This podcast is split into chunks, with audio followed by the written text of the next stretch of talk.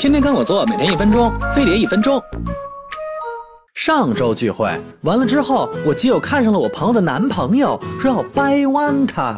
哦 shit，掰弯直男这种事儿，老娘没少试过，您还是省省吧。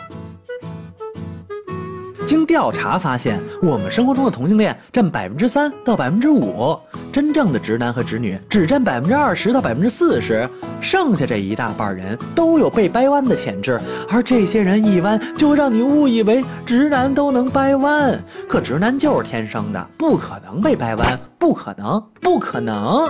男男之间啪啪啪，还真不意味着他性取向就喜欢男的。